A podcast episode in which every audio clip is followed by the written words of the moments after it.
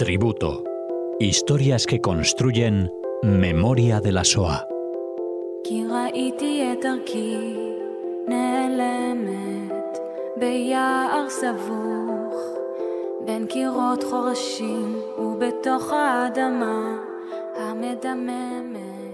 Bienvenidos oyentes de Radio Sefarad al tributo de Cecilia Levitt aquí en esta casa. ¿Qué tal Cecilia?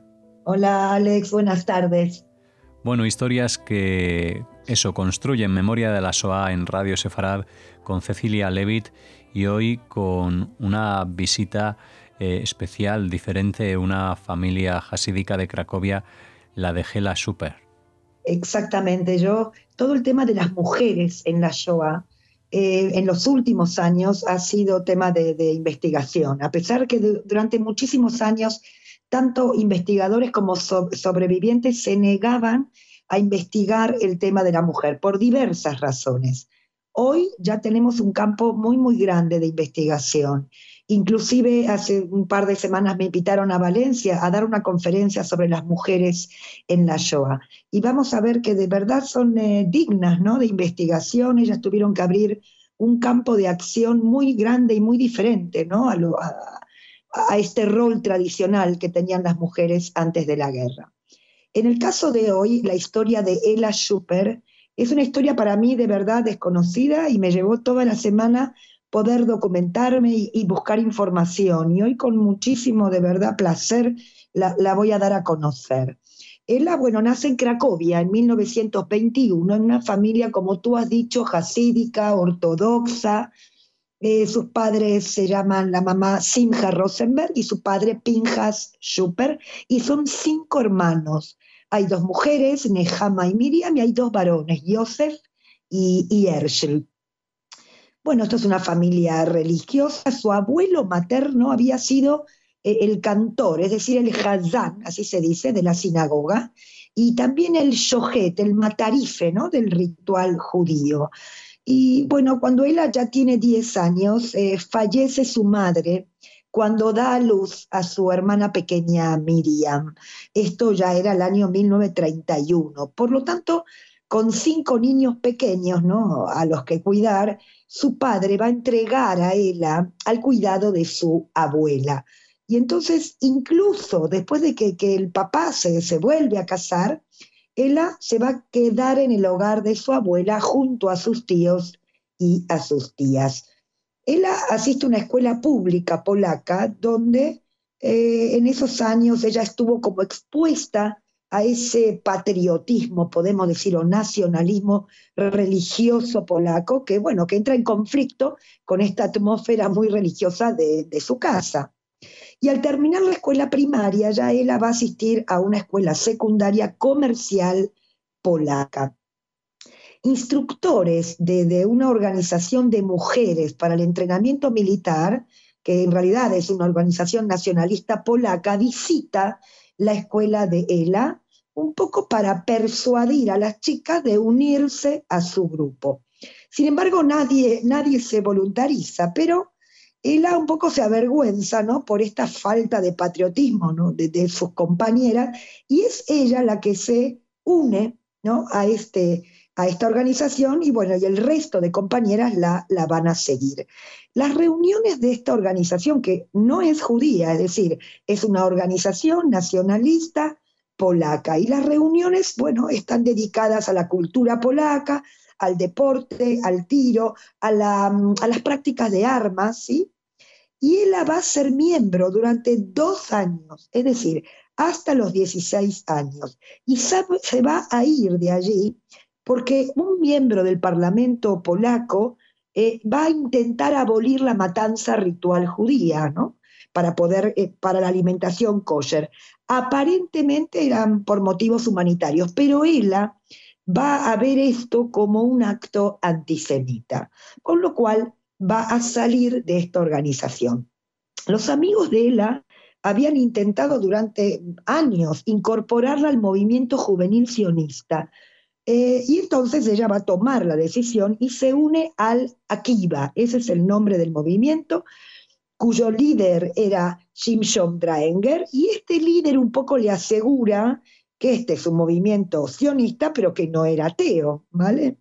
Y muy curiosamente, la familia de Ela, que no se había opuesto a la actividad eh, en el movimiento juvenil nacionalista polaco, eh, porque, bueno, veían esas actividades como si fueran actividades extraescolares, ahora sí se oponen a que Ela se uniera al movimiento sionista. ¿Por qué? Primero porque era mixto, ella venía de una familia muy religiosa, y por otro lado, este movimiento, como todos los movimientos sionistas, defendían la inmigración a Palestina.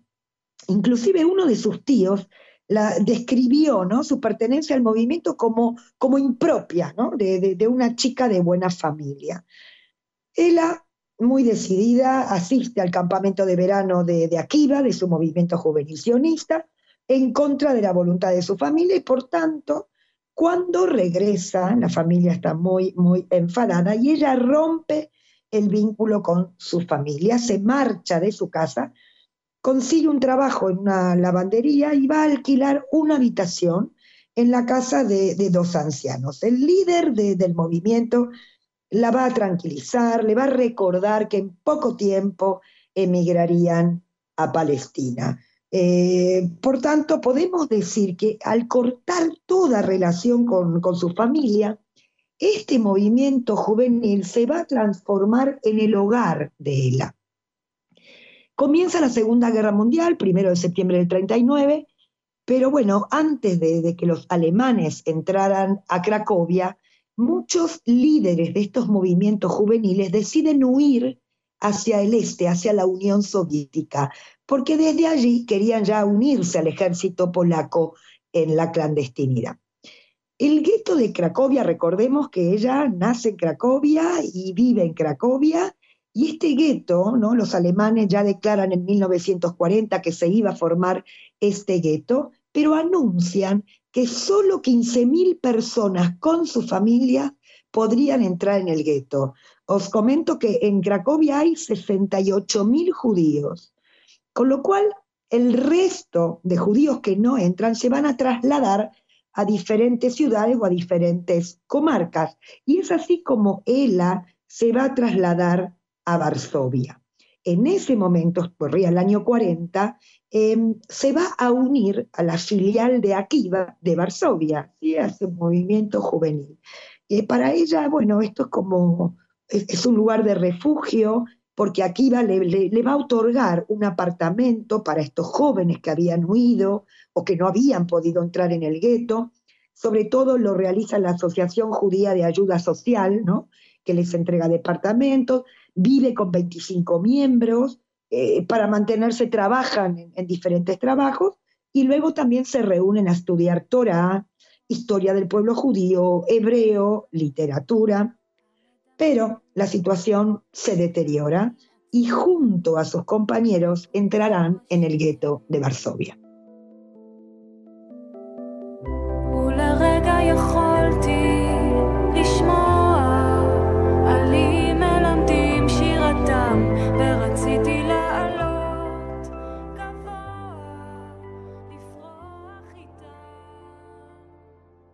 Las condiciones de vida en el gueto son inhumanas. Muchas personas mueren de hambre, de enfermedades. Y para el 22 de julio del 42 todo da un giro drástico porque comienzan las actions, las redadas, y la deportación hacia los campos de la muerte. 265 mil judíos del gueto de Varsovia son enviados al campo de exterminio de Treblinka. Esta acción eh, provocó el establecimiento de una clandestinidad juvenil judía militante.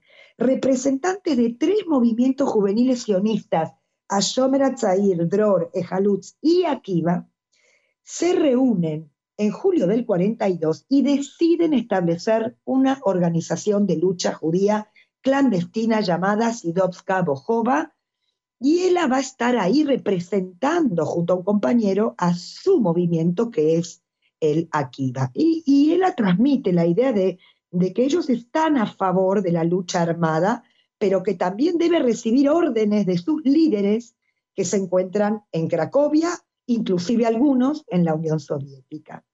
Y es así como ella comienza su carrera como mujer mensajera entre Varsovia y Cracovia y entre Cracovia y otras ciudades. Ella se va a teñir el pelo de tonos más claros y lo que va a suceder a partir de ahora es que va a emprender eh, el peligroso viaje ¿no? fuera del gueto, cogiendo tren a Cracovia, entrando al gueto de Cracovia y todo sin ningún documento de identidad. Los alemanes no eran los únicos peligrosos porque existían los chantajistas polacos que, se escondían, ¿no? que eh, extorsionaban, podemos decir, a los judíos, que se hacían pasar por arios y los amenazaban con entregarlos a la Gestapo a cambio de dinero. Ella llega a Cracovia, se presenta ante sus líderes y bueno, ellos también en Cracovia estaban formando una clandestinidad, un grupo, una lucha armada que ya eh, se había establecido en Cracovia y en Cracovia establecen conexión con, por ejemplo, con partidos de trabajadores polacos, ¿no? En la zona aria. Es cierto que estos eran comunistas, pero ellos se habían comprometido a ayudarles a llegar al bosque. Eh, los judíos de Cracovia no tienen armas, pero este partido de trabajadores polacos les promete que les, iba les iban a hacer llegar armas desde Varsovia, con lo cual ella regresa al gueto de, Varsovia y cuando ella llega ya muchos compañeros habían sido deportados. El gueto de Varsovia se reduce y nuevamente ella viaja a Cracovia con armas, con eh, fotografías para que falsificadores expertos que se encontraban en el gueto de Cracovia pudieran preparar documentos de identificación falsos. Em, un miembro del Partido Trabajador Polaco se va a reunir en Varsovia con ella y le va a entregar armas. Dos días después, ella logra llegar a Cracovia con las armas escondidas debajo de su vestido y los explosivos en su bolso. Ella arriesga mucho, arriesga su vida y muchos compañeros la describieron como una mujer como decidida, ¿no? que tenía mucha confianza en sí misma, caminaba erguida, parecía que nada le interesaba, excepto la atención que causaba su, su apariencia. Mientras viajaba en el tren, a nadie se le hubiera ocurrido que aquella joven era miembro de la clandestinidad.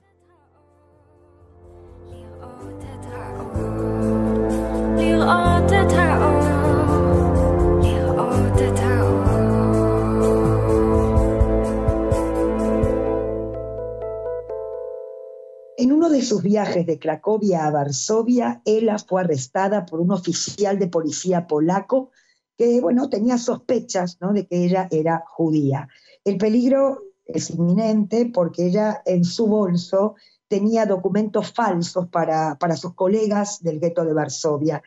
Ella insiste en que ella es una polaca cristiana y bueno, y pide ir al baño con urgencia y una vez allí va a tirar todos los papeles al váter.